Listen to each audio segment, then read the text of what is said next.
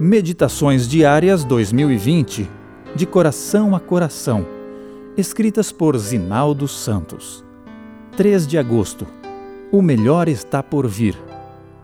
Mas, como está escrito, nem olhos viram, nem ouvidos ouviram, nem jamais penetrou em coração humano o que Deus tem preparado para aqueles que o amam.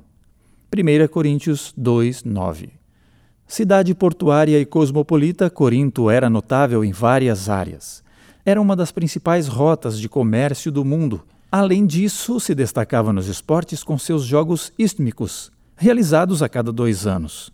Competidores de todo o mundo eram atraídos por esse torneio, somente superado pelas Olimpíadas Atenienses. Estando perto de Atenas, capital intelectual do mundo de então, Corinto também transpirava cultura. Seus moradores tinham como diversão ir às praças a fim de ouvir a exposição de ideias feita por notáveis pensadores e filósofos. O compromisso de Paulo com a pregação do Evangelho o levou àquela cidade. A igreja foi estabelecida, mas por causa de questões morais e relacionais se tornou problemática. A supervalorização da cultura humana também exercia forte influência. Nesse contexto intelectual, que considerava loucura a mensagem da cruz, o apóstolo não tinha outra mensagem para apresentar como solução senão esta: Pois decidi nada saber entre vós, senão a Jesus Cristo e este crucificado. Então ele se referiu à impossibilidade que o ser humano tem de compreender por si mesmo todos os aspectos da história da redenção. Poderão fazê-lo somente aqueles que amam o autor da história aos quais ele se revela. Tem-se dito que não há limites à mente humana em sua busca pelo conhecimento das realidades terrestres que nos cercam.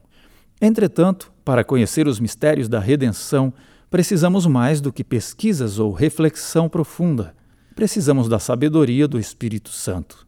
Como ponto alto desse conhecimento das realidades do reino da graça está implícita a referência geralmente feita ao texto sobre o reino da glória e as maravilhas que nele serão descortinadas. Nenhuma imagem que nossos sentidos possam elaborar corresponde ao que nos aguarda. Na descrição que fizeram delas, os escritores bíblicos apenas usaram as palavras limitadas do vocabulário humano e a linguagem humana não é adequada para descrever a recompensa dos justos. Nenhum espírito finito pode compreender a glória do paraíso de Deus. Diante de tudo o que Deus tem preparado para aqueles que o amam, nossos sentidos também ainda não podem captar a grandeza do privilégio de termos sido alcançados pela graça e de podermos andar com Jesus.